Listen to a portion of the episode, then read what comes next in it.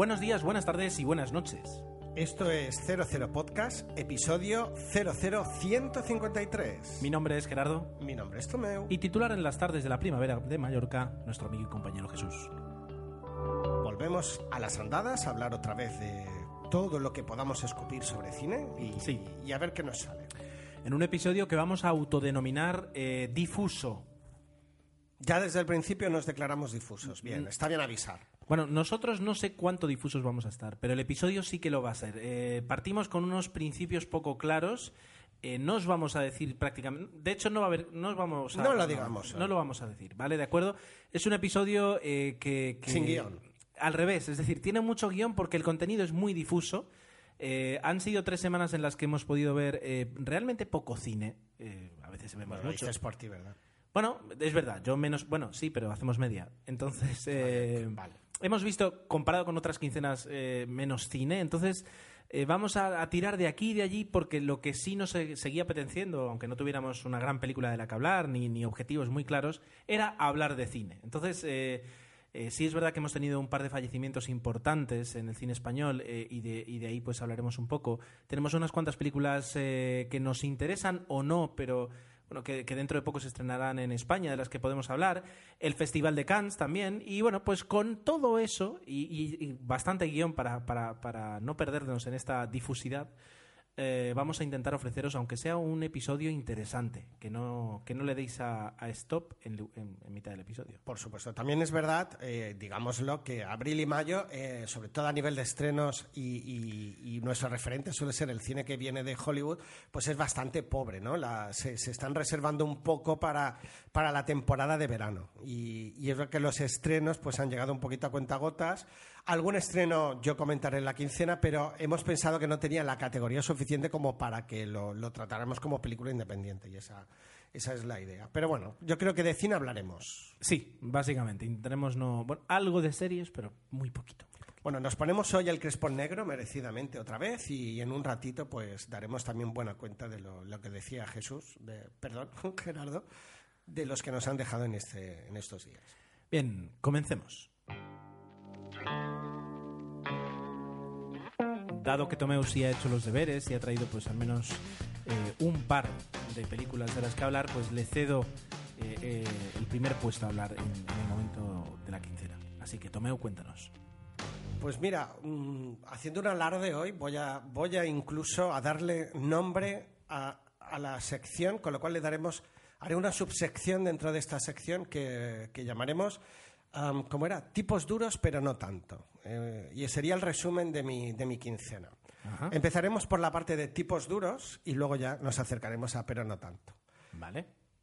Ha dado la casualidad, no lo he hecho a propósito, de que en esta quincena prácticamente he visto cine de acción y, pero no tanto, que, que luego he dicho que. Vale. La primera, tenía ganas de ver, una de las que me quedaba pendientes dentro de la gala de los Goyas que, que se celebró este año y que había conseguido varios Goya, era Grupo 7. Esta película de acción que, entre otros, estaba protagonizada por Antonio de la Torre y Mario Casas, eh, que está precioso y divino de la muerte, como en todas las películas que hace, y evidentemente eh, de policías súper, súper duros. Curiosa, curiosamente, son cuatro policías en vez de siete, pero el grupo se llama así, y se dedican a... eh, es en la... ¿Cómo era?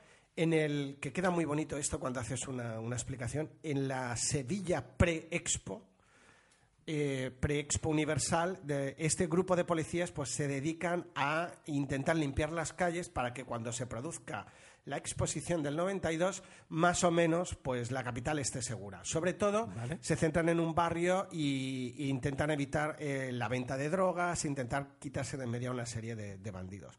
Muy, muy española, en el sentido de la violencia explícita, sobre todo verbal, mm, en muchísimas escenas, y es el me pareció una historia muy simple, entonces no entiendo muy bien por qué tanto de los Oscars, a lo mejor porque... Oscars. eh, perdón, los Goya, el- intentan recrear o, o es muy verosímil en el planteamiento, pero es que es verdad que es bastante tipicona, ¿no? Volvemos a esos episodios del comisario, pues donde los policías hablan muy mal y pegan muchas, iba a decir una palabrota, muchas tortas, y no sé, mm, me la esperaba mejor, sinceramente. Para el pequeño revuelo, pues que se formó un poquito en la gala de los Goyas, como esa pequeña peli sorpresa, y incluso en las nominaciones que tuvo, pues me pareció pobre en ese sentido. Y eh, de todas maneras, ¿Merece la pena, o sea, quiero decir, ¿merece la pena verla o, o- o sea- o- o es totalmente, o sea, quiero decir, vale, no digo que sea un, un horror, pero o es prescindible. No, Sí. está bien la película. Es una, si os gusta el género policíaco y acción, no está mal. Pero no sé, yo la verdad es que me, esperaba más. Sí que me gustó mucho Antonio de la Torre, que es un actor que se está reivindicando y cuando le dejan actuar, la verdad es que lo hace bastante bien. Y, bueno, Mario Casas, como está en su rol de duro, eh, obviamente no lo hace mal. Esa es la idea. Pero ahí, ahí queda. Esa sería eh, dentro de los tipos duros, ¿no? El, digamos que el tipo duro español, por antonomasia, eh, sería Mario Casas. Estoy Bueno. ahora viendo con mi hija, que la tengo media media, medio a la mitad. Tengo ganas de ti, que también hace así de duro. Yo sigo diciendo que mm, esa película para menores de 12 años no tendría que ser. Ya, ¿qué me vas a contar? Eh, Mario, dentro del cine español te diría que Mario Casas es un poquito el, el joven, joven atractivo duro. Pero el tío duro, tío duro sería eh, Luis Tosar, por ejemplo. Algo así más. Ya, pero eh, le, le- le podemos meter en papeles más de malo, a lo mejor. Es verdad que no es el duro, duro Ya, pero- superhéroe, entre comillas. Quiero decir, tío duro ahora de repente se me viene a la mente John McClane. Y a eso voy, a que todavía no ocupa, que no digo que lo vaya a hacer, pero no ocupa. Es decir, tío duro, madurito, pues tenemos a José Coronado, por ejemplo, ¿no? Cosas así. Pero que también ahora le tenemos dentro- en roles negativos, pero está bien buscado. José Coronado le Te veo. das cuenta que dentro del, de- del- del- del estigma de tío duro, pues existen diferentes variantes. Entonces tienes tío duro maduro, tío duro joven, tío duro atractivo, tío duro duro, ¿no? Entonces, eh, eh, yo- y yo creo que el Tío duro por el que no doy un duro. Que- es que esta me gustaba. Bueno. ¿Qué más has visto, Tomeo? Que quita la pausa porque me has dejado mal. Bueno, ¿qué más? Eh, El iPad. vale, eh, no. Sí, está, está. No, porque iba a una, pero digo, la voy a dejar un poquito para más adelante. Bueno, otra decepción en el cine de The Last Stand, una película del 2013.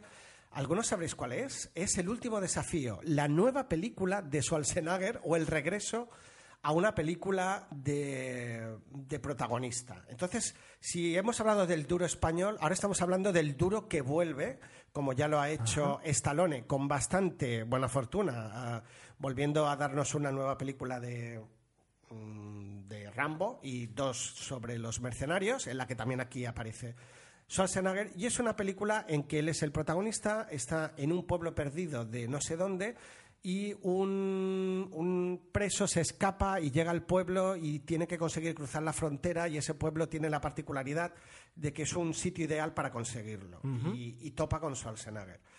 ¿Qué otra cosa tiene novedosa o curiosa? Pues que el malo, y que tiene bastante protagonismo, es Eduardo Noriega.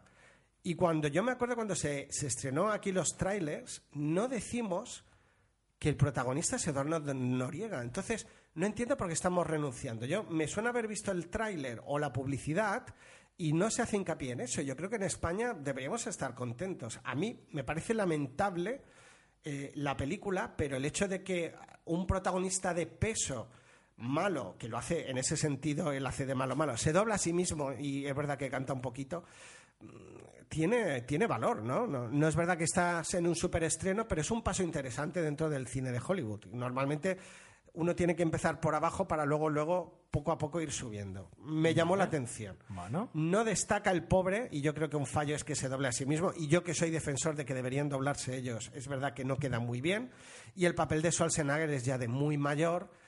Eh, Debo decir que la película eh, empieza, sobre todo con la fuga de Eduardo Noriega, muy bien, y está Forrest Whitaker, que cuando aparece este tío a mí me mola, súper delgado además. La película promete, pero luego ya cae totalmente en los tópicos y el final es infumable. Una pena. Yo, yo salvaría de la película los primeros 30 minutos y luego ya poco a poco va decayendo. Es un género que yo veía bastante antes y digo, bueno, pues voy a ver qué ha hecho Claro. otra vez Schwarzenegger, ¿no? Él está igual que siempre. Eh, aquí lo que falla es una dirección mala, que la historia no convence y que, bueno, intentas buscar el no va más en historia, en escenas de acción y, y ya está. Entonces, no. Limitadita, bastante. Bueno. ¿Qué mes? Luego tenemos el duro, guaperas, el, el duro que intenta ser duro, eh, americano. Hemos hablado del español y en este caso ya sería Tom Cruise, que vuelve a hacer un papelito de es Jack Reacher, que era una mezcla de ex soldado, ex abogado, bueno, no es ex abogado, pero actúa como investigador en un caso porque le buscan para que él investigue. Está bien, eh, la película, lo mismo digo que en la anterior, el inicio es, es bastante prometedor. eh, lo que pasa es que el personaje de Tom Cruise es muy, muy Plano. estereotipo, ¿no? Él hace de Muy Tom Cruise. muy Tom Cruise. Además, lo, lo que me parece lamentable, esta película es del 2012, es que haya una escena donde Tom Cruise en un bar tenga que luchar con cuatro tíos haciendo una bronca. Que luego resulta que esa escena es importante, pero cuando ves eso dices, pero no hemos evolucionado.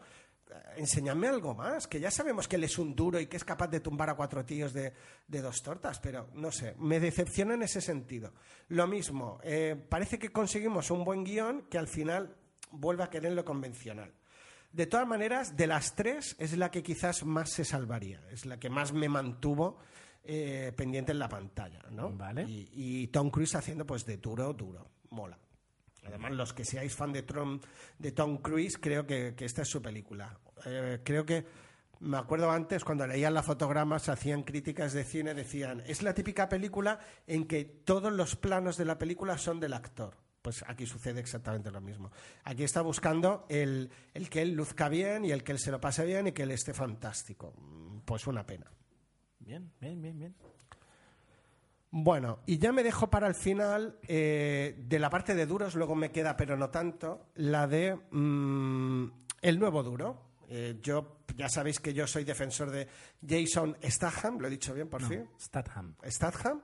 Para mí es el nuevo duro, pero tenemos una nueva película que se lleva, hace lleva- poco. lleva muchos años ya haciendo de nuevo duro y yo creo que Bueno, ya, el los años no pasan en balde. Es verdad, es verdad. Yo lo recuerdo de, eh, de Italian Job y ahí ya hacía de duro Ya y de transporte. Estamos años. hablando de hace más de No, 10 lo que pasa es que ahora se está consolidando, igual que Vin Diesel. Bueno, Vin Diesel ya está pasado de rosca, pero son los sustitutos naturales de aquellos. Pero tiene que haber nuevos, evidentemente. Luego vemos Mira. que Bruce Willis repite. Da- dado que este es un podcast, ya digo, un poquito difuso. ¿He dicho difuso antes o cómo era la, Lo has la dicho, palabra? difuso, sí. Em, el problema está en que ya no hay películas para... Es decir, ya no hay relevos naturales. ¿Son necesarios? Por ahí vas tú, ¿no? No, no, no, no. Digo que, que ya no existe esas películas. Es decir, fíjate, eh, cualquier intento de hacer una película de acción ah, que, que nos recuerde de alguna forma a, a películas tipo, pues, eh, Rambo, tipo mm, Desafío Total, tipo, eh, te diré cómo, eh, y luego, por ejemplo, eh, La Jungla de Cristal. Comando, comando. Bueno, todas esas películas de violencia por violencia, o en el caso de la jungla de cristal de héroe antihéroe, esas películas eh, ya no se, yo creo que ya no pueden hacerse. Esas ya no se pueden hacer. De hecho, los últimos intentos de remakes o de eh, renacer, todo eso, es decir, queda totalmente muy estereotipado. Ya no, ya el cine ha evolucionado y ya no se puede hacer lo mismo. Entonces, los actores puro músculo, eh, como Vin Diesel, por ejemplo, es verdad, son, como tú dirías, son necesarios para ocupar las películas que se siguen haciendo, pero ni mucho menos ya, ya, no, ya no significan nada dentro de lo que era el cine. Quiero decir, eh, La jungla de cristal, ¿no? Fantástico, estrenaron la última. Me estoy callando y estoy siendo cruel, ¿eh? Pero luego te diré por qué. No, pero el cine, digamos, ahora mismo se, se- se mueve en otro, en otro, con otra música. Las comedias románticas de los 90 y las películas de acción de los 90 ya no se pueden hacer. Los actores que solo saben hacer esas películas, o, o digamos que están encasillados en ese tipo de roles, tienen un recorrido muy, muy, muy, muy cortito. Entonces, o O sea eres... que se van a seguir haciendo, quieras o no. Sí, sí. Pero incluso, por ejemplo, es decir, The Fast and the Furious. ¿Ves? The Fast and the Furious es un poquito como la- una saga que ahora creo que este, este viernes, hoy, mientras grabamos, se estrena la, la sexta. Es una saga eh, de superhéroes duros, etcétera, pero diferente. Esa es- ese es el, el presente ahora mismo. ¿Cuál de la- dices la de...? tipo Fast and the Furious, sí. etcétera. Es un poquito el presente, ¿de acuerdo? Eh, De las que son. O por ejemplo, luego coges a Liam Neeson en, en la de secue- ¿Cómo se llama esta? Que no la he visto. Venganza, creo que era. Venga. Y ahí tienes otra. Es decir, eh, o, o coges a un actor que no suele, hacer, no suele hacer esos papeles y lo colocas en una situación desesperada, que eso era el- el- un hueco donde Harrison Ford era fantástico, era el típico que yo... Era otro duro. Pero no era duro, era duro por circunstancias. Yo no quiero ser duro, pero me lo hacen ser, ¿no? Es decir, ese- duro inteligente, no sé. ahí ese hueco sigue existiendo. Y, el, y, y se ha creado los huecos de, de- de eso, de, de personajes que no, que no son duros, pero tienen que serlo. Ese aguanta. Y luego, eh, métele coches, efectos, pandillas, chicas, y esa es otra película de acción que sí aguanta. Pero las películas de acción puras y duras, las que a ti te gustan, lo siento, Tomeu, pero ahora mismo están muertas. Es curiosísimo que saques el tema justo cuando iba a hablar de Objetivo la Casa Blanca, la última película que se ha estrenado. Porque, claro, lo que tú dices, esta película es exactamente lo que estabas diciendo que no se, iba- que no se estaba haciendo. Gracias. Y resulta que un desastre, evidentemente. Vamos a hacer una película con todos esos estereotipos que tú estás diciendo que ya no están de moda y que ya no tiene sentido que se hagan películas así. Pues va alguien llamado, creo que es Antu, Antoine Fuqua.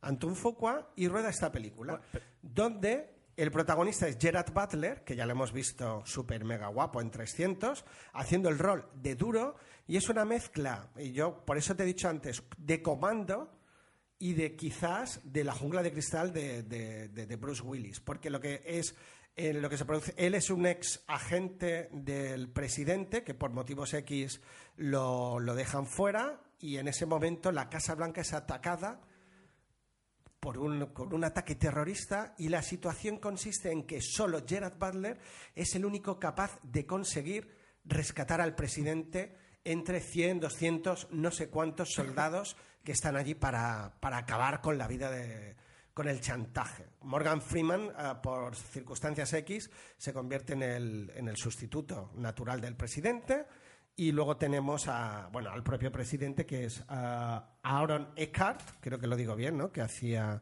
de Harvey Dent en Batman. Y bueno, hacen eh, una peli que, está pensada totalmente para, para- es proselitista incluso sobre la, la bandera americana y la importancia. Hay una escena sublime en la película hacia el final, en un momento dado, cuando mm, sacan a una, a una persona arrastrada de los pelos diciendo, juro mi lealtad a la bandera americana. Y en ese momento dices, basta. Digo, ¿qué, qué, qué me estás vendiendo? Es una película 100% americana.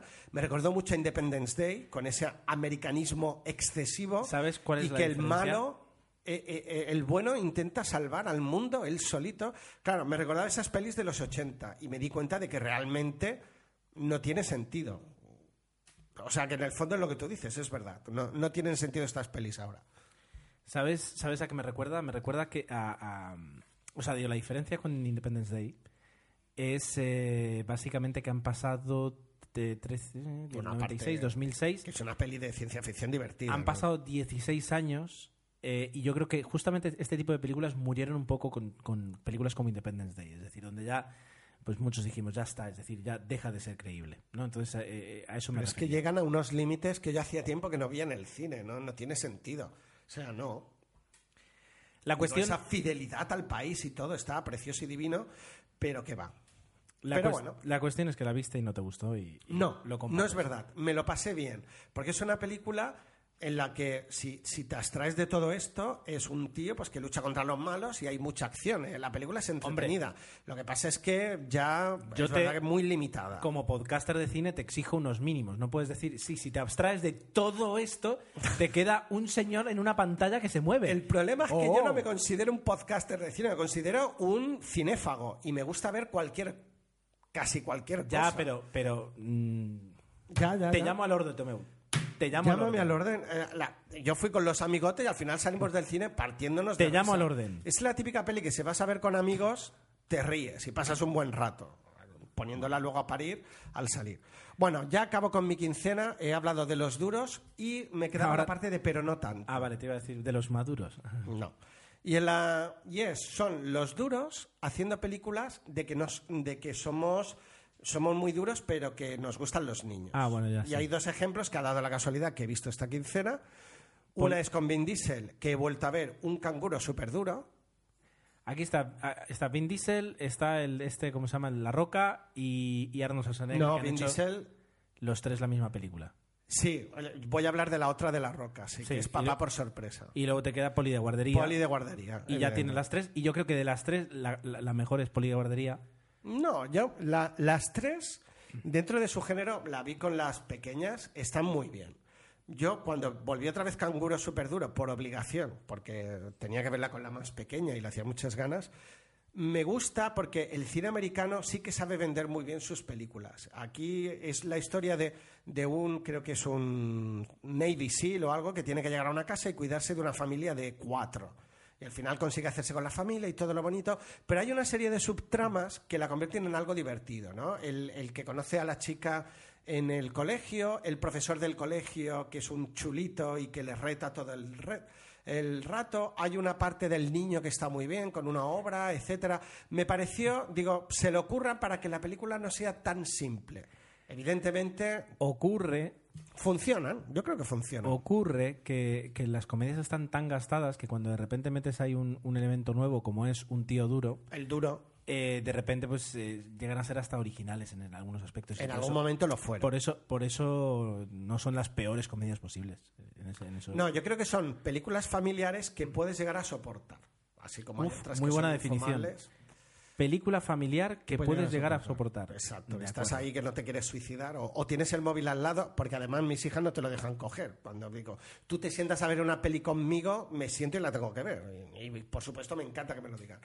Y la que tú has dicho, o la que nos faltaba de The Rock, era la de Papá por sorpresa, que está muy divertida pensando en niños y él es un, ex- es un jugador súper mega narcisista de fútbol americano, obviamente, y en su vida aparece una niña angelical y la relación y los malos entendidos que se establecen.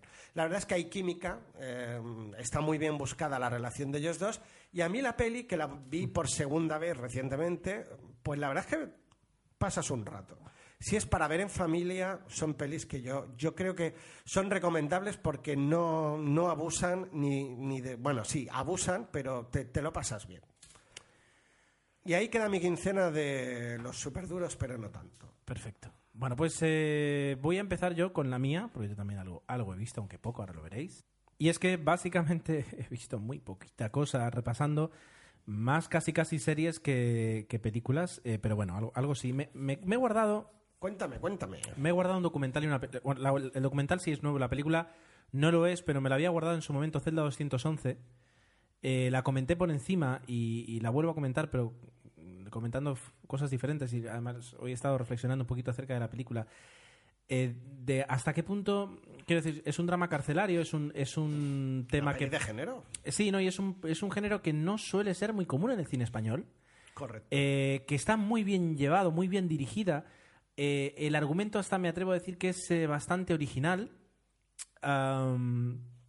Que o sea, bueno, no es un spoiler porque es el inicio de la película, ¿verdad? Es decir, el que alguien de los buenos, por decir, de- por decirlo de alguna forma, eh, esté infiltrado de alguna forma que no voy a revelar dentro de un motín, ¿de acuerdo? Es un género que sí, o sea, no, no es rompedor, pero, pero no es la típica forma de a lo mejor afrontar un drama carcelario, como podría ser lo que es una fuga, etcétera, etcétera, ¿no? Entonces, por esa parte está bien. Repasando un poquito la dirección te das cuenta que la dirección es sólida. Eh, repasando el guion te das cuenta que el guion es muy bueno, salvo la parte en la que implica a la, chica, a, la, una de las, bueno, diría, diría que es la única chica que hay en toda la película, que es, es muy forzada. Marta Etura, que me Marta encanta Etura, esta ya, pero es que es muy, muy forzada. Pero es igual, sale partitura. A mí me Y luego, repasando un poquito la interpretación de, de- de los protagonistas, tanto de, de Ricardo Amán con- como de Luis Tosar, eh, y te das cuenta que... El ya digo, de Javier Bardem, que también está muy bien. Exacto. La película eh, no hace aguas en ningún lado, flaquea en algunos sitios, pero no hace aguas en ningún lado.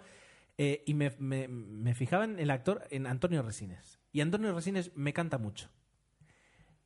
No porque el papel sea malo o porque él interprete mal, sino porque en ningún momento dejas de ver a Antonio Resines. Tienes razón. Quiero decir, a Luis Tosar, y fíjate que ya Luis Tosar es un actor que, que he visto en varias películas, veo a Mala Madre.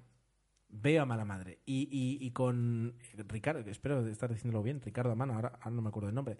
Eh, y con él también, es decir, se mete en el papel, tiene ahí el tema de- del acento, que es un acento un poco raro, al fin y al cabo es un, es un actor argentino, eh, y no es Ricardo Amán, eh, así que por favor, eh, disculpadme, disculpadme, ahora lo buscan, sé que el apellido me sale, pero el nombre no.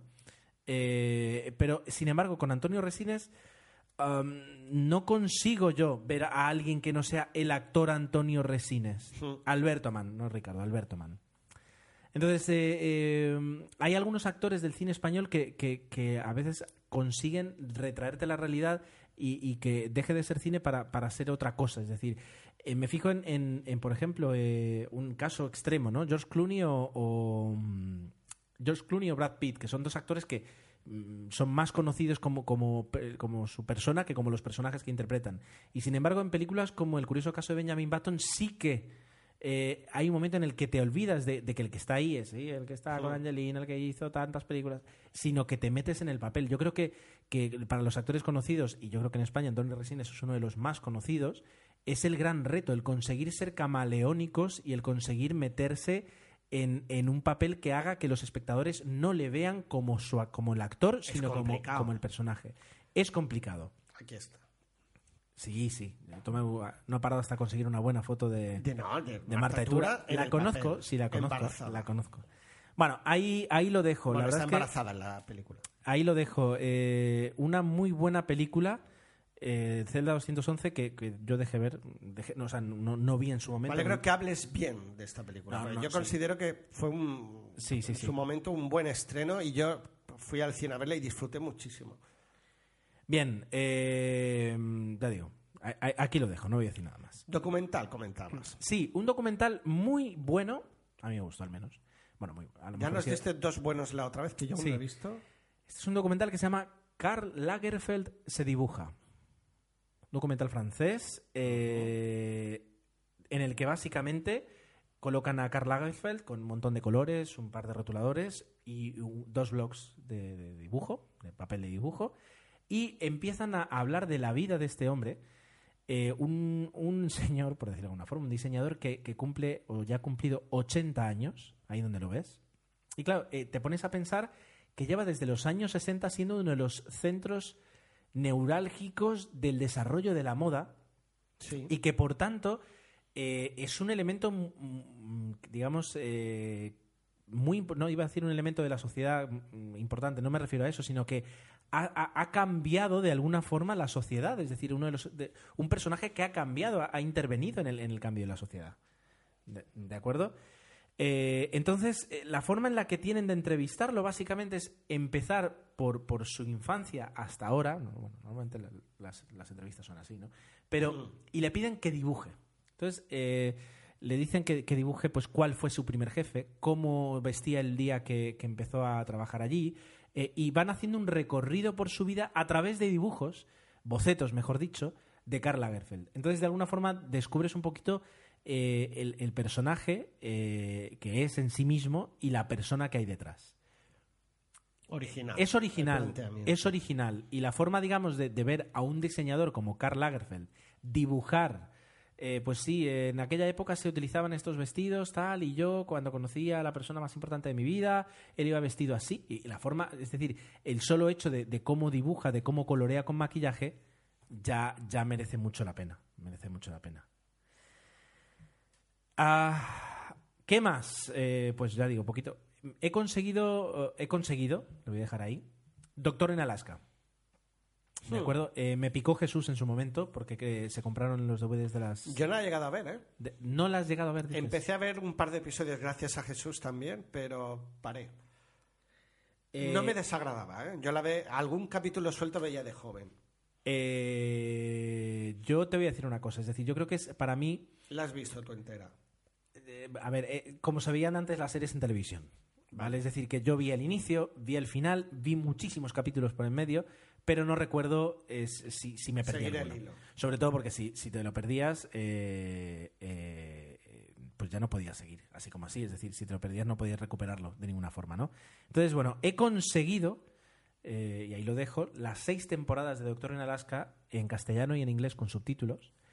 Y me dispongo a empezar a verlas, poco a poco. Pues, no sé cuántos voy a estar, dos, tres, cuatro años, no sé. Pero voy a empezar a verlas. Incluso estoy pensando eh, copiar a Emilio y hacer un, en lugar de un Still Lost, pues eh, sigo en Cicely, ¿no? Y, relatar un poquito. Eh, para los que la gente de mi generación, ahora me gustaría saber, es decir, ¿tú la viste en su momento o...? Sí, la hacían, bueno, yo la, cuando la hacían en la 2, si no me equivoco, algún episodio suelto entero te diría que nunca. O sea, que conozco al personaje, conozco a lo que le envuelve, la relación que había con X, todo eso más o menos te... Claro, en un momento, ya te digo, yo la vi cuando a lo mejor tenía unos 14 años, esto es 1995, de acuerdo, Internet todavía no había llegado, y aunque Internet hubiera llegado, olvídate con las conexiones que teníamos, eh, era impensable. Era impensable, ¿no? Ver una serie.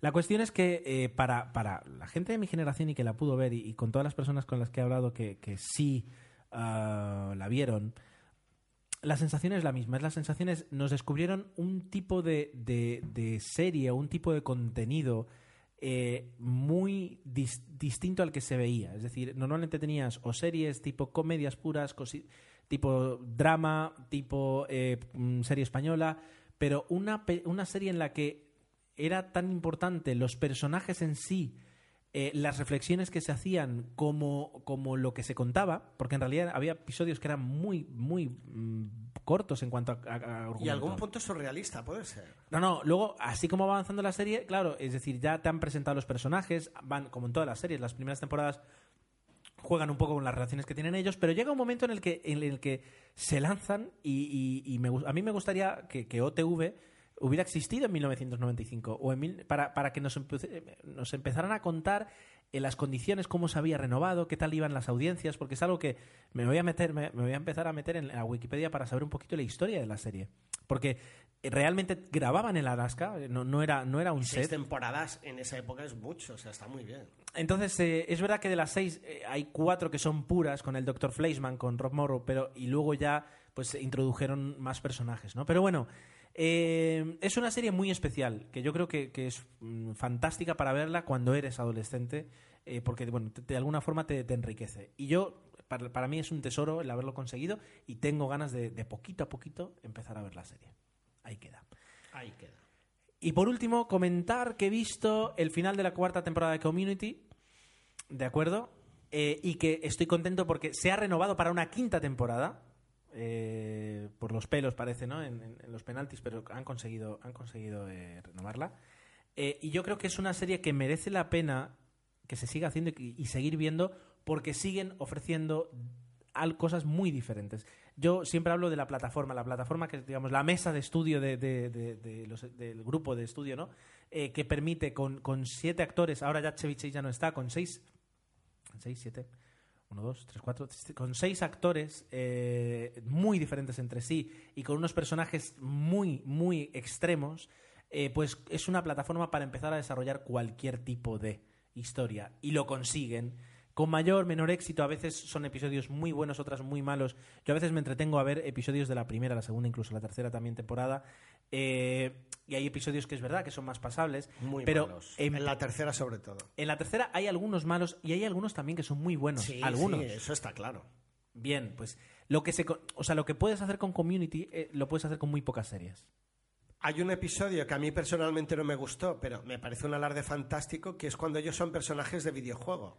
Por ejemplo. Pues sí, eso refuerza lo que tú dices, pero a mí no me... Yo prefiero que una serie, y ahora estoy súper enganchado con Dexter, pues me dé un poco esa continuidad. Doctor en Alaska, por ejemplo, es un buen ejemplo. Te van contando la cotidianidad del día a día con una historia de trasfondo, pues que tú sigues con bastante. Cuando ya se salen, eh, esta sitcom, por ejemplo, es bastante drástica, no tiene un hilo conductor, pues hay episodios que lo bordan y otros pues que a lo mejor te descolocan. Yo creo que eso es lo que eh, perjudica luego es a que la gente se enganche seguramente. Porque yo, por ejemplo, he perdido el interés. Es lo que, es lo que más es un precio que pagas. Es lo que más ha criticado de la serie. Es decir, que para los que no empezaron en su momento es muy complicado. Entonces, bueno, cuando hagan la quinta temporada, que en teoría va a ser la última, eh, en teoría. Ya a ver si la traducen al español la cuarta y la veré. Ah, es que la ves en español. Por supuesto. Está y Big Bang Theory y todas. Es que... Big Bang Theory la ves en castellano. Lo intenté No yo quería, no tienes quería yo me debía de al podcast y dije, voy a intentar ver un episodio de Big Bang Theory subtitulado y me fue imposible. Mi nivel de inglés, Gerardo, Pero si es está que van a una subtitulado, velocidad, subtitulado. Pero, pero- pero es imposible. El problema es que no me daba tiempo de leer. Es que- las escenas van así. Yo Big Bang Theory no me- se puede ver. O sea, yo me niego a ver Community en castellano porque para mí directamente no existe. a mí es lo que me Pero, pasó Lost. te Lost digo la vi una en cosa. inglés y no la concibo en castellano. Te digo una cosa. Ya lo sé. Si tú has visto Big Bang Theory en castellano, has visto una serie diferente a Big Bang Theory. Es, es verdad que el- eh, sobre todo el personaje de Sheldon, Sheldon en castellano es insufrible y la versión en inglés no, no cansa tanto. Todos. O sea, vale, ellos cuatro, olvídate. Sí, es sí, otra sí, serie, no. es otra serie. Admito, admito la mayor, pero igualmente no, no, no me vi capaz. Lo he intentado creo que dos veces. Bueno. Bueno, Pues esta ha sido mi quincena. Ya digo, bastante pobre. Voy a hacer el propósito de enmienda y traeros unas cuantas películas en el próximo yo voy a podcast intentar ver algo diferente que no sea acción. Eh, bueno. Sí, no estaría mal. Así que... No lo he hecho aposta. Ya, ya. Así que eh, cortamos aquí lo que ha sido ya, digamos, quincenas de cine y entramos a hablar de algunas noticias y entre ellas, pues, eh, todo lo que envuelve al, al Festival de Cannes. Pues antes de meternos de lleno con, bueno, Gerardo, que quería comentar Canes, es verdad que mm, no somos de películas de festivales, al menos yo, pero tengo muchas ganas de ir a cualquiera de ellos, ¿no? Y, tenemos mi mujer y yo un propósito que cuando las niñas sean un, un poco más mayores, revivir esa, esa experiencia de vamos al Festival de Cannes, aunque al final acabes en la parte de fuera de la valla y viendo, pero yo ya seré feliz. Yo creo que es uno de estos sueños que me gustaría cumplir. Dicho esto, hablemos primero del, cosmo- del cosmonauta. Nos habían dicho ah, por Twitter o creo que por Facebook que hacía tiempo que no hablábamos, ¿no? Y ahora el cosmonauta está de moda por muchos motivos. Básicamente porque se estrenó el sábado. Se estrenó la película, Pater CEO nos... Y es verdad, nos- nos- no, no es que... Bueno, no es que nos hayamos desentendido, que sí, pero eh, no es que hayamos pasado del cosmonauta, sino que, eh, ya digo, vosotros lo sabéis, digamos, el podcast no... no no vamos a volver a hablar de todo, del jaleo que hemos tenido últimamente para poder grabar, etcétera, etcétera. Entonces no nos ha permitido centrarnos y estar atentos a, las noticias que salían del cosmonauta. Y además, es verdad que en la otra, en el episodio anterior, yo quería hablar ya del cosmonauta y, se- y por cuestión de tiempo y por exceso de, se nos escapó. Se ha estrenado la película, ah, creo que primero se estrenó en cine, ya se está ah, vendiendo la edición en DVD. Algo original, bueno, recordar para los que no lo sepan que el Cosmonauta es un proyecto que se ha financiado 100% a través del crowdfunding. Entonces, a base de inversores muy pequeñitos y evidente muy grandes, se ha conseguido llevar a cabo una gran cantidad de cosas que incluyen ya la película. Yo creo que el Cosmonauta ya no es solo una película. Es un proyecto, un proyecto cinematográfico diferente a, a lo que nosotros hemos podido conocer. Eh, el hecho de que tú puedes, ya se estrenó en cines, se estrenó en formato digital, puedes verla si quieres, Se puedes puede verla descargar gratis, gratuitima- gratuitamente. puedes verla gratis, puedes donar algo de dinero, puedes bajarte todo el metraje y remontar la película y hacer la, la película que tú quieras con lo que te has bajado del cosmonauta. Eh, es un proyecto pues muy diferente. En su momento se dijo, ¿es el futuro del cine? No es el futuro, todo el cine no se puede hacer así, pero es una nueva alternativa, un proyecto que se abre y sobre todo, y en su momento lo hablamos con, con- la gente del cosmonauta, ellos también van a, si no lo han hecho ya, a publicar el, el cómo se hace un proyecto así. Para que si alguien mañana quiere hacerlo, pues todo el- toda la experiencia que ellos han ganado también esté disponible para ellos. Hoy estaban en Palma, yo quería haber ido a la charla esta mañana, al final no he podido, hablando sobre, sobre el crowdfunding. Y en, eh, en Palma, en Cine Ciutat, eh, está previsto, o estamos grabando un viernes que se estrene a las 8 de la tarde. Tampoco podemos ir, una pena. Eh, yo, sobre todo porque estoy seguro que en los títulos de, de crédito aparezco yo porque hice una pequeña aportación al principio y me hace ilusión. No descarto eh, no descarto el comprar el DVD. Igualmente, le comentaba a Jesús que iba a ir a, a la charla y al final no podía. Y él me decía que había visto varios tweets en, en los que no se hablaba, al final la crítica no era muy positiva de la película. No sé si ya la habéis visto, ¿qué os parece? Yo creo que merece la pena intentarla ver, pero entre otras cosas, voy a, para, para cerrar ya el, el tema de la noticia, diré una cosa positiva o una cosa original y otra cosa no tan buena. La positiva, algo que me ha gustado mucho es que, eh, aparte de vender el formato en DVD, se ha hecho un formato, una especie de llave de USB en la que está también la película, que es una especie de. mm, ¿Cómo se llama? Bueno, cuando, eh, cuando la nave espacial va a llegar a la Tierra, se descompone y queda como una especie de capsulita con Ajá. forma de cono, pues ese sería un poco el... Una cápsula. Una cápsula sería el- el- la posibilidad de poder ver la película en formato llave USB, que me parece algo, entre comillas, innovador. Imaginaos que las películas que yo ahora tengo un Smart TV y no el DVD lo tengo que conectar con un HDMI, pero si me das una llave HD podría verlo directamente y me ahorro un cable y un reproductor en casa. Con lo cual, creo que ahí han innovado y puede ser una vía que se, que se va a explotar más adelante y que me demuestra otra vez que el Blu-ray está muerto. Mira que es No, no. verdad, o sea, el Blu-ray no tiene sentido. Apple eh, lo dijo en su momento, es decir, no iba a poner discos, o sea, lectores de Blu-ray en sus en sus eh, porque no tiene sentido. Porque el futuro es la descarga o en todo caso. O pues, en este los caso lo que hemos dicho pero- del USB, pero... Entonces no, no tiene sentido. Y la otra cosa no es negativa con respecto al proyecto, es que yo creo que el cosmonauta, para bien y para mal, ha demostrado que el crowdfunding no es una vía alternativa al cine, como muchos decían. No, porque lo que les ha supuesto más de tres años, es- esto es una opinión personal, pero tres años, conseguir el dinero, la pasta, todo lo que ha ido detrás, cuánta gente debe haber trabajado gratuitamente, yo creo que la novedad pasó y el, y el proyecto yo creo que tenía ese punto de novedoso, pero que otros nuevos proyectos se lleguen a financiar así, creo que va a costar muchísimo más. Está bien que ellos expliquen la experiencia, pero ya no es novedad y ya hay muchísimas historias que, que se intentan autofinanciar y ya no están teniendo ese boom. ¿no? La idea tiene que ser muy buena para que el micropago funcione. A ver, también se encontraron de frente con la crisis porque fue justo a principios del 2009. Empezaron un poquito antes, pero sí, les pilló de lleno, es verdad, sí, sí. Bueno, eh, esperamos, yo creo que podremos hablar del cosmonauta para el próximo episodio, eh, ¿verdad? Intentaré, sí, yo, Yo también. me gustaría verla. y vamos a ver y vamos a ver qué tal. Bien, eh, más noticias. Eh, tenemos aquí un segundo antes de entrar. A ver, eh, tenemos aquí un, un- nos pedían que comentáramos y por tanto lo vamos a hacer del eh, del del ah, Dios mío del blog, perdón, del podcast series por, mone- por momentos. Nos comentaban a ver si podíamos decir que eh, van a hacer un van a hacer un regalo de un pack, un concurso de la serie ¿Qué fue de Jorge Sanz?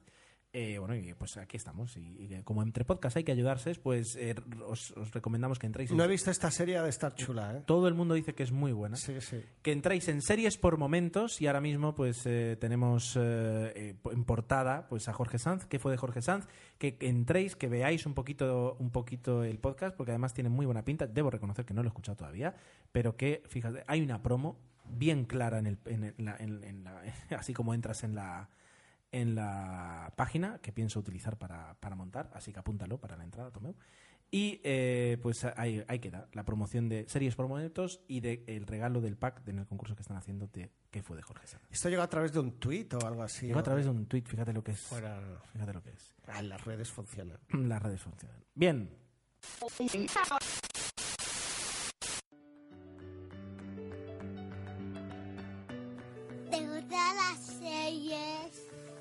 Entonces, ¿te gustará series por momentos? Porque cuando eres padre, eso es lo que te queda. Ver series por momentos.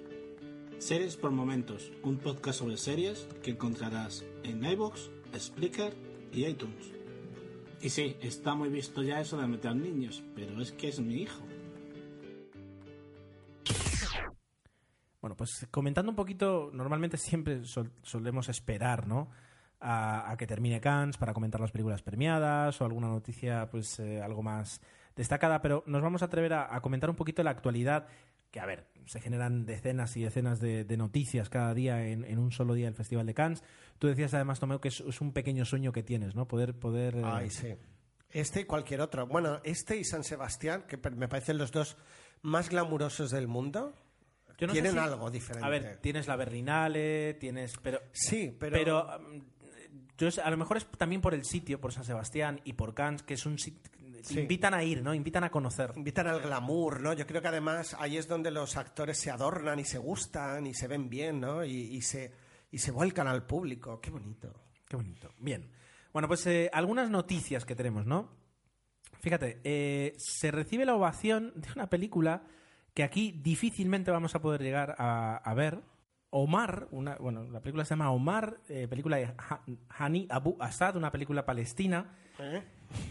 Es eso, es decir, es una película que recibe la ovación, pero que aquí va a ser muy complicada de ver, y sin embargo la que muy seguramente podremos ver sin ningún problema es la última película de Nicholas Winding Refn, que tú me dirás quién es, pues es el director de Drive, protagonizada por Ryan Gosling, que vuelve a repetir con, Brian Gos- con Ryan Gosling en una película que es Only God Forgives, que se ha llevado un abucheo. Toma ya. Exacto, entonces... eh, Pretencioso. tiene la sensación. Además, la, mm, el argumento es así como ya doliente, como, como era un poco el de Drive, el de coger a Ryan Gosling y, y- y ponerle cara así de, de que no, no, no es como algo justamente Berto Romero ponía, ¿no? Es decir, para resultar atractivo tienes que poner cara de que no estás yendo bien al baño. Pues poner a- Sí, o como decía Joey, poner cara de estar oliendo un pedo en uno de esos memorables episodios de Friends.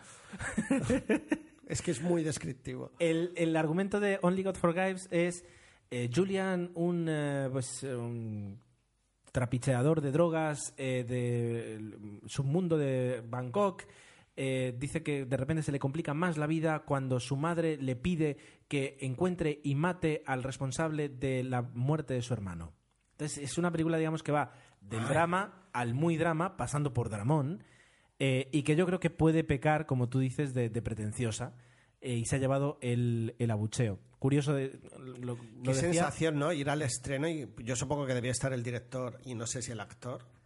Es- tiene que ser muy duro. ¿eh? Tiene que ser duro. Tiene que ser muy duro. Vale. Luego, una película que eh, vi en un tráiler que me apetece mucho ver, eh, que es, no sé si es Liberace o Liberace, eh, depende cómo.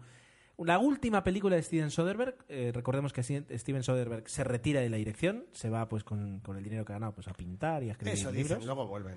Yo leí una entrevista, de hecho me la pusieron en, en un examen de francés, eh, y, y parecía muy convencido de que, de que ya no se relaciona bien con el público ni con la crítica de las películas que hace. Eso pues, dijo también Anthony Hopkins, que iba a Hopkins. Hopkins, la Escucha. dirección y al final... Bueno, la cuestión. eh, se presenta con una película que en, en Europa se va a estrenar, en Estados Unidos ni siquiera se va a estrenar en cines, de acuerdo, sobre eh, la historia de Liberace, un, o Liberace, ahora no me acuerdo, un, eh, un artista de, de Las Vegas tremendamente famoso, digamos un pianista, pero un pianista, digamos, de espectáculo de Las Vegas, que llevó una vida eh, muy ostentosa y es una especie pues de, de biopic. El, el- lo que más llama- no lo que más, pero una de las cosas que más llama la atención es que el protagonista absoluto es Michael Douglas, que hace eso de, de- Ah, artista el gay en los este. 70. Es muy interesante. O sea, tiene, el tráiler te llama muchísimo la atención y que, digamos... lloró en el Festival de Cannes casi ah, diciéndole que por fin le había dado el papel una oportunidad o no sé qué. ¿Eh? Un papel muy Hombre, es un papel totalmente diferente. dentro de su carrera que se sentía muy agradecido por eso, por, por ofrecerle algo así. Totalmente diferente a lo que ha hecho Michael Douglas. hacía años que su le venía buscando Soderbergh para hacerlo, desde Traffic, creo. Exacto, es verdad. Bueno, pues eh, eh, el, el joven, digamos, que, que está con él es Matt Damon. Los dos actores de. ¿Qué? A ver, ¿qué tienes en contra de Matt Damon? No, no, no, no, ahora en serio. Fuera, fuera Es de el la Antonio chorrada. Resines América. No, es broma. Ah, bueno, ya está. Es broma, es broma. Ríndele pleitesía. No, no, yo a Matt Damon lo digo solo para hacerte rabiar nada Vale, más. vale, no- vale. Y es divertido. Bueno, una película, salta, ¿ves? Matt Damon. una película que tengo muchas ganas de ver en ese aspecto. Porque en general me gusta mucho Steven Soderbergh y porque. eh, no sé, es decir. Yo le encuentro cansino. Es es verdad que no le acabo de coger el ritmo. ¿eh? Te Él- tiene que gustar. Él lo decía, dice, mi carrera tiene éxitos, en esta entrevista que leí en francés, mi carrera tiene éxitos y fracasos. Dice, cuando voy a Hollywood sí me reconocen, ah, es el que hizo la saga de Oceans, sí, pero también ha hecho Solaris, también ha hecho El Buen Alemán, y es un... Es un, es un eh, Películas muy difíciles. películas Sobre todo Solaris. Exacto. Entonces, bueno, eh, creo que merece la pena eh, poder ver esta, esta película. La última noticia que quería comentar, ¿de acuerdo? Bueno, en, en inglés esta, esta película se llama Behind the Candelabra. Está- ¿vale? En cuenta. Y eh, lo que quer- quería comentar es eh, que el premio honorífico que, que este año se otorga en el Festival de Cannes es para Jerry Lewis. Dicen que ha llegado y que ha sido eh, también, ha llegado con todo el humor, demostrando quién es Jerry Lewis, que está un poquito apartado de, de- de lo que es... eh, Sí, hace años que no se le ve. Año 87, ¿no? Es decir, Pero es bueno, una vieja gloria que se mantiene ahí en, en el candelabro. Sí, de momento no se ha caído, sigue vivo. Así que, Sí hay, que, que- hay, que hay que agradecerlo. Bueno, espero no tener que hablar de él en el cine muerto en breve. Bien, am, esto era básicamente un poquito una pincelada. O sea, Igualmente- hacer un especial de Cannes, pero, pero ahora mismo. Se estrenaba también en Cannes la última, ¿no? Si no me equivoco, de... ¿De quién? De este actor ahí. El director es el de Moulin Rouge, de Leonardo Ah, DiCaprio. Baz Luhrmann, el Gran Gatsby. Sí. Exactamente. Película gracias, que tengo Gerardo. ganas de ver, que tú dijiste que no tienes ganas. No tengo ganas. A mí No, sí, la he visto el tráiler, la veo muy recargada, muy Bad Leviathan y no sé Baz, yo. Baz, Leviathan no, ya lo sé, perdón. Baz Lur- ay, Baz Luhrmann. Ahora me Sí, sí, sí, Luhrmann. sí. Bien. He ah, confundido el demonio con la... Bueno, eso, que no, no lo sé. Igualmente, si tú la ves y luego me dices que es buena, quizás la podamos hablar en la quincena siguiente. Yo al menos tengo ganas de verla. Eso, eso es- la- la- las ganas tengo, a ver si encontramos ahí el momento. Bien, esto en cuanto a noticias, eh, no sé si tienes algo más. No, no, no, yo creo que ya además no. queríamos hacer un podcast corto, como siempre. Llevamos 80 minutos. Llevamos exactamente de grabados, luego veremos cómo queda 50 minutos. Así que. Perfecto. No, pues podemos proceder al cine que se viene. Pues vamos a cine que se viene.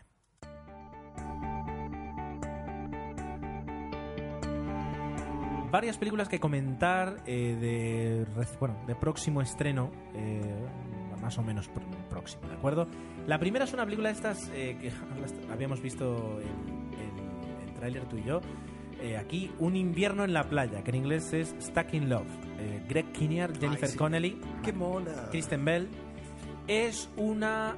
eh, come- es un dra- dramedia. Es la, Dramedia, eh, son tus dramedias. es, es un dramedia, ¿de acuerdo? Eh, tipicón, tipicón, tipicón, tipicón.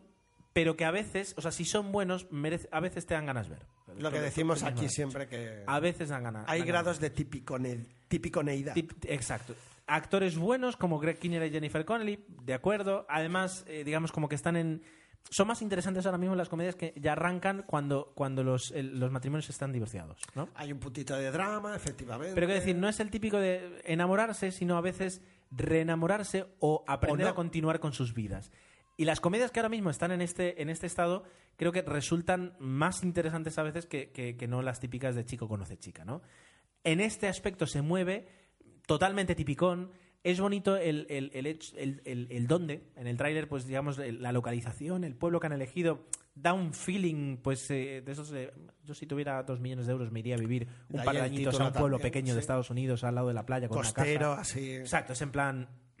Esas, esas casas que bajas los escaloncitos y ya estás ya en la arena. fantástico. Ese rollito, luego me voy al pueblo, a la tienda de Joe a comprar. Pues ese es el rollo que dices, si tuviera pasta me iría ahí, ¿no? Eh, pero bueno, la verdad es que mm, creo que puede merecer la pena eh, verla. Si os pilla en un momento en el que hay que verla. Es decir, yo hay momentos en los que a lo mejor... pues, ¿Quién sabe? Yo lo- igualmente nos reíamos cuando veíamos el tráiler en que digo dos minutos más y nos cuentan el final. Es el típico Sí, tráiler que te enseña perfectamente todo el proceso psicológico que van a hacer los personajes No y vaya- dices, ah, pues no va a estar mal. No vaya a ser cosa que eh, te sorprendas en algo. Sí, que luego te pille el toro. Exacto. Bueno, Bueno, otra película, en este caso española, eh, director Roger Gual, que es... no seas cruel, Gerardo. Me- seas no, no, no, no, menú degustación. Te, te veo venir, tío. No, es la otra, la, Ah, es la... Vale, vale. es la otra. Menú Bueno, de- esta... bueno, bueno. Y la otra, de hecho, no, no sé si comentarla. Eh, menú degustación. Una película que eh, arranca bien. Es decir, la idea es un grupo diferente de personas con historias cada una particulares se reúnen en un sitio muy bonito donde hay un restaurante, uno de los mejores, tendría que ser, digamos, como el Bulli, ¿no? Que, que va a cerrar y antes de que cierre, pues eh, estas personas consiguieron hacer una reserva para cenar allí. Entonces es una pareja que hace más de un año que no se encuentra, una señora mayor que pues, viene con su historia, un hombre atormentado, etcétera, etcétera, etcétera. Bla, bla, bla, bla. Entonces llegan y mezclado un poquito además con la historia de la cocinera eh, y con, con, eh, con la parte de la comida, digamos, eh, se junta comida, historias, drama, nervios y puede ser un bodrio tremendo o puede ser una película muy interesante. Aquí depende de cómo hayan conseguido ju- conjugar con todos esos elementos. Está ahí complicado, ¿eh? Es muy, o sea, es una película que o sale muy bien o sale muy mal. Eh, o, o no se ivana y son retales eh, pegados con pegamento, o realmente te puede quedar una gata Ruiz de la Prada. Esto es así y viene en la Wikipedia. O sea, creo que, que es un poquito el, el buen resumen de, de esta película. Yo no la he visto, no sé si la podré ver. Espero que sea lo segundo, le deseo todo el éxito, por supuesto, y me gustaría poder, poder verla. Había otra película que yo he puesto por aquí que creo que era eh, Insensibles. Sí, Insensibles. Sí, el título atraía, ¿no? Y un poco la premisa, pero es verdad que... A ver, Insensibles. Después de un la sinopsis es que después de un accidente un- pues una persona descubre que eh, su historia familiar está ligada con unos niños que nacieron en los años 30.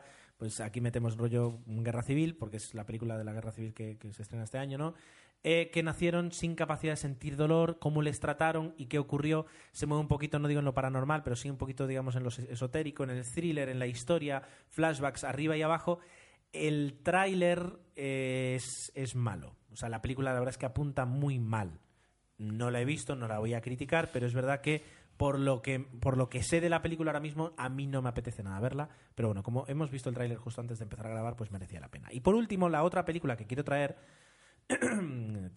apurando ya el ritmo, es la tercera parte de Resacón en Las Vegas. Una película Ah. que yo la primera la vi, me decepcionó mucho.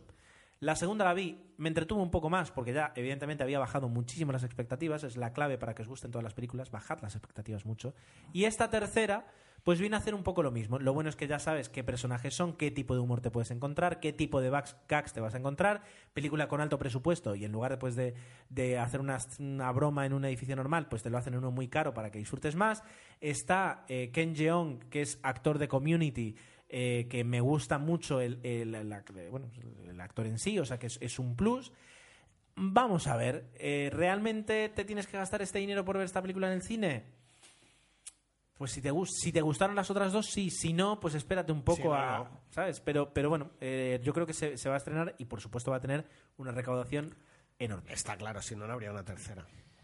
Bueno, yo Tú si dejas- comentar una nada más. Bueno, meteré dos. Una, la de una que, me, que he visto el tráiler, que es del año pasado, creo que ya se estrenó y se ha estrenado aquí, o, o no sé si se estrenaba hoy o está a punto, me suena que hoy. Se llama Un amigo para Frank, eh, que está protagonizada prácticamente por Frank Langella y un robot. Y como secundaria de lujo tenemos a Susan Sarandon. Vi el trailer el otro día de casualidad y parece una película súper tierna de ciencia ficción. Es la relación que se establecería entre Frank Langella y el robot y, y luego una subtrama que tendría él pues con Susan Sarandon, etc. Vale. Tiene buena pinta. Me parece una peli de estas entrañables que o es un súper mega pastelito o realmente tiene su punto. Mm, Me gustó, ahí lo dejo. Y otra que tenía buena pinta, le he visto el trailer en inglés y disculparme porque no me he enterado mucho, pero yo creo que a Gerardo le va a entusiasmar. El director es el de la saga Boone, eh, Paul, Paul Greengrass, Greengrass. o Paul Greengrass, y tráiler. protagonizada por Tom Cruise, Capitán Phillips.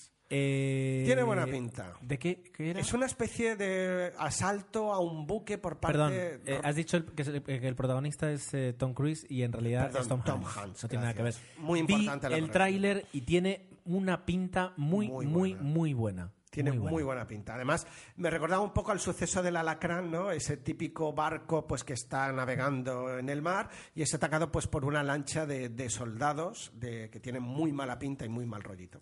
Eh, yo creo que promete también. Y dicho esto, vamos a empezar con lo que va a ser hoy la última sección del programa. Eh, no vamos a hablar de más películas, pero es que ya llevamos 57 minutos enrollándonos con cualquier cosa. Eh, y va a ser con, yo creo que la parte más importante de este podcast de hoy, que va a ser el, el cine muerto. El cine muerto con tu Meufiol. Pues nos volví a dejar, nos vuelven a dejar esta quincena a dos grandes para mí actores, de, además españoles otra vez. Y, y uno de ellos, el primero del que vamos a hablar, y es Alfredo Landa.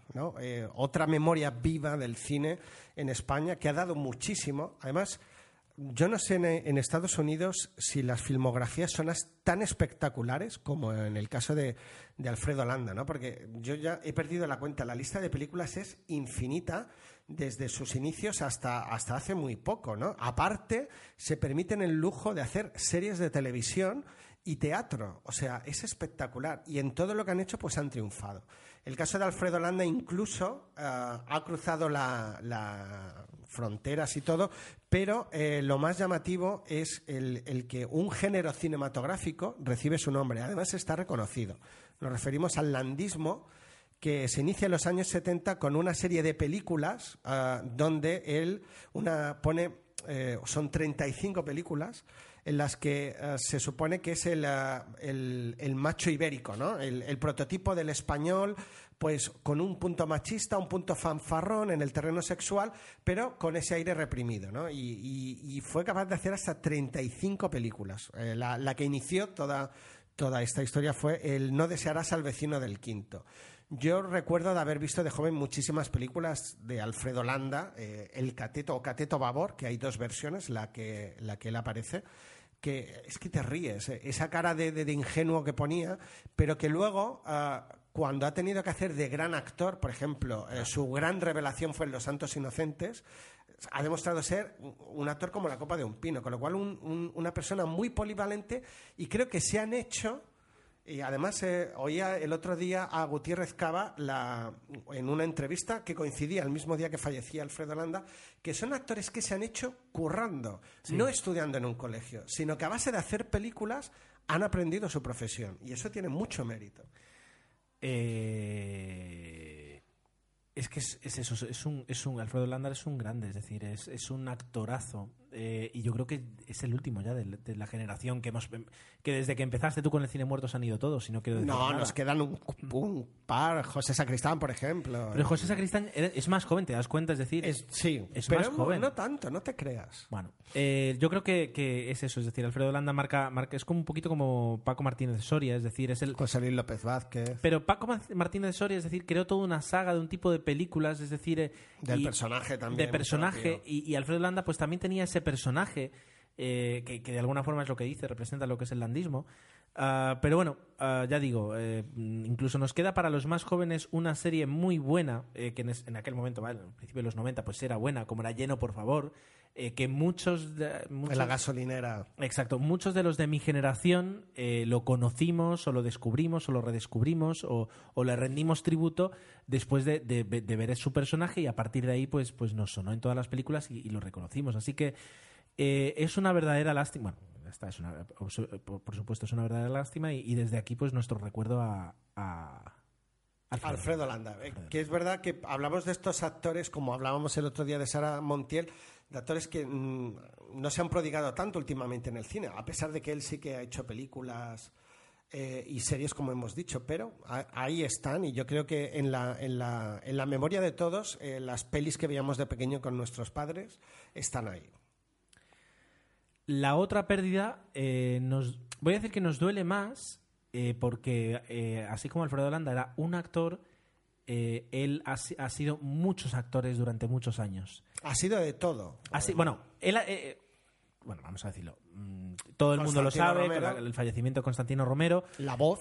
Eh, actor, actor de teatro, de radio, o sea, presentador de radio, presentador de televisión, actor de, yo creo que incluso actor de radio, actor de teatro, actor de eh, actor de cine también. Incluso haciendo musicales con una voz portentosa. Exacto. Y la faceta más, más eh, reconocida, o al menos la más eh, recordada, te- o la que no, se ha ganado el no, cariño de, de- de muchos. es actor de doblaje. ¿Y, y, y- y a quién ha doblado? Eh, Tomeu, haz un pequeño resumen. O sea, el primero que quizás tenemos que mencionar es a Darth Vader, ¿no? Para decir, porque es uno de los grandes que... que- que- pero el, yo creo que por el que más ha sido reconocido y, y- y ha doblado más películas es a, a Clint Eastwood, ¿no? El doblador oficial, yo creo que cuando mm, un actor es reconocido, eh, eh, una de las condiciones es que sea el mismo actor que lo vaya doblando a lo largo de su carrera. Él lo ha conseguido con Clint Eastwood, en algunas películas con Schwarzenegger, en la saga de James Bond de Roger Moore, también, incluso ah, en otras películas de Sean Connery, ah, Donald Sutherland, por ejemplo, el William Shatner de toda la saga de Star Trek hasta las 7. Imaginados la cantidad y la cantidad de personajes que ha doblado y de películas que ha doblado, incluso una de las que él se sentía muy satisfecho, en la sexta, el otro día hacían una especie de mini entrevista que le habían hecho, era el haber doblado a Mufasa en las dos películas del Rey León. Pero sería injusto eh, darle, el, darle el tamaño a la figura de Constantino Romero que se merece por los personajes que ha hecho, porque es verdad, eh, Darth Vader es muy mítico, los personajes de, de mm, Clint Eastwood también, Terminator de, Aldo- de Arnold eh, Schwarzenegger también, es decir, él ha hecho grandes personajes de, de muy buenos actores, pero es que eh, era un bueno, sobre todo en una época en la que en la que el cine en versión original pues para nosotros era muy muy difícil de conseguir. Sí, era- Yo creo que sería rara ver la película en la que en la que él no no la haya mejorado con, con su voz de doblaje. Fíjate que yo soy aquí un detractor de doblaje, pero eh, Constantino Romero La voz de Clint Eastwood me gusta más la. por la suya. supuesto. Y Constantino Romero es que e- era Constantino Romero. Es decir, la calidad del doblaje era, era exquisita. La modulación de la voz. pa- eh, cualquier Todo, persona que, a- que aprecia el mundo de- de- de- del de- audio, del audio. Es, es que es un icono. Y, eh, por ejemplo, mítico es el momento. Bueno, él presentó, era la voz en off de la gala de, eh, creo que de clausura y también de obertura de, de los, de los Juegos Olímpicos de Barcelona. Sí. Que para él fue, Sí. pues él también estaba muy orgulloso. La mítica frase de atletas bajen del escenario, es decir, eh, Constantino Romero durante, durante muchos años y además en televisión, que fue, digamos, como se lanzó, como se lanzó, no, no se lanzó su carrera, sino que llegó a ser conocido, pues. eh, eh, por todo, por todo, por todo, por toda España, fue con, con un concurso que era El tiempo es oro. Ahora iba a mencionarlo, que yo lo veía, ¿eh? me encantaba ese A mí programa. también, que además, fíjate que, o sea, como que era más un plus para su persona, porque además era un programa donde, donde te hacían investigar, donde te hacían... Que yo lo conocía a él por este programa. Luego descubres que el presentador del Tiempo es Oro, en mi caso, era el que doblaba Clint. Exacto, exacto. Es increíble. Pero al final, eh, obviamente, gracias a Dios, lo que ha quedado en su carrera es toda su trayectoria, incluido pues estas voces de que Sí. antes no era tan común. Y, y yo creo que era por un poco guardar el misterio, entre comillas. No se hablaba de que este No, eh, dobla a quién o este a tal, sino que era algo que no, no se decía. Eran actores que parecía que estaban en el anonimato. Ahora no, ahora ya es, es más común saber Sí, quién sí, dobla sí. a quién. Pero, pero en- Y, en y era descubrir que me pasó lo mismo con Jesús Puente, que presentaba, bueno, era actor, pero que también doblaba a James Stewart, creo, a un actor muy conocido de, de la época, con lo cual eh, es Sí. ahora que ya se, no, no es un, un tabú o el poder decir este dobla a quién, pero bueno, ahí queda esa, esa mega trayectoria. frases incluso típicas, es decir, eh, eh, ya digo, los personajes que, ha- que ha hecho son muchos, frases como, eh, creo que alguien te llama, Perdón. Eh, frases como la de, la de, bueno, yo soy tu padre, que no diré de qué película es, volveré, de Me llamo Bond, eh, Bond James Bond, de, de las películas que hizo para Roger Moore, Sayonara Baby, Alégrame el día. Alégrame el, de- el día.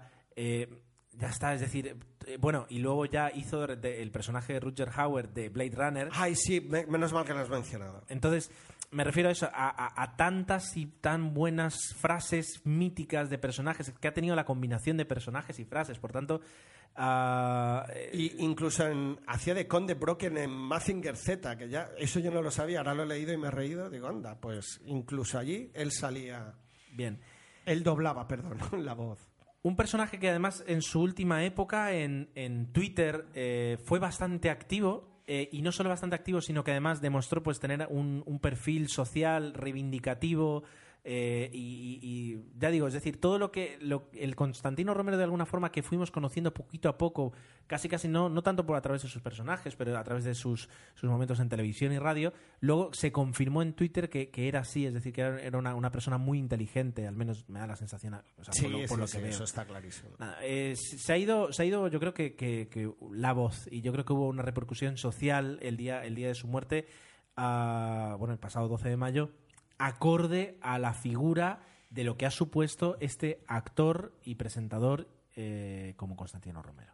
Ah, eh, es totalmente de acuerdo. Iba a decir, ha tocado todos los palos inimaginables dentro del mundo de- del arte y eso se merece, o de- dentro del mundo del cine. Bien, pues eh, descanse en paz, Constantino Romero. Y después de decir esto, pues creemos que tenemos que terminar el podcast. Eh, nos hemos quedado, ya digo, para el próximo pues tendremos, tendremos películas que comentar, esperemos que algún estreno, Gran Gatsby o, o alguna más. Eh, hablaremos de vuestros comentarios, daremos eh, voz a vuestros comentarios. Mientras tanto, por supuesto, nos podéis, nos podéis seguir comentando. Y pues a las 18.46 de un viernes 24 de mayo cerramos este episodio 0053 que será publicado si todo va bien el lunes. Lo estaréis escuchando, escuchando a partir del lunes 26, 27, 27 Bueno, a veces es el miércoles, pero Bueno, por si acaso lo Bueno, decimos. yo me lo voy a intentar que sea el lunes esta vez. Venga. Eh, como siempre, muchas gracias por habernos escuchado, por habernos aguantado una horita. Eh, desde luego, a nosotros nos gusta hablar de cine. Hoy lo hemos hecho sin, ya digo, era un podcast difuso, sin un tema central, sino que nos hemos, ido- nos hemos quedado con los, temas secundarios de lujo, que muchas veces son los auténticos protagonistas de nuestro podcast. Y eh, nos escuchamos muy pronto. Mientras tanto, recordad que tenéis pues varias formas de contactar con el podcast.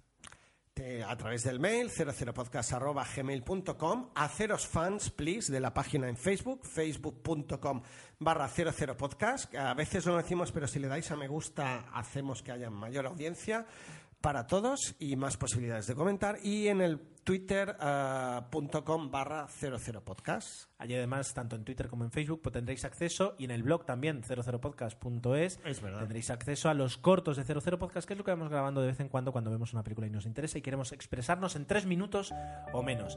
Eh, además, tenéis nuestras cuentas de Twitter personal, no son muy interesantes, nuestras vidas no son, no son de personaje, pero eh, por si acaso mi cuenta, bueno, mejor dicho, la cuenta de Tomeu es eh, arroba Tomeu00, la cuenta de Jesús es arroba Gescortés y arroba Café y más, y mi cuenta es arroba Ger7. Hasta el próximo episodio, que será el 00154. eh, que disfrutéis de muy buen cine. adiós Adiós.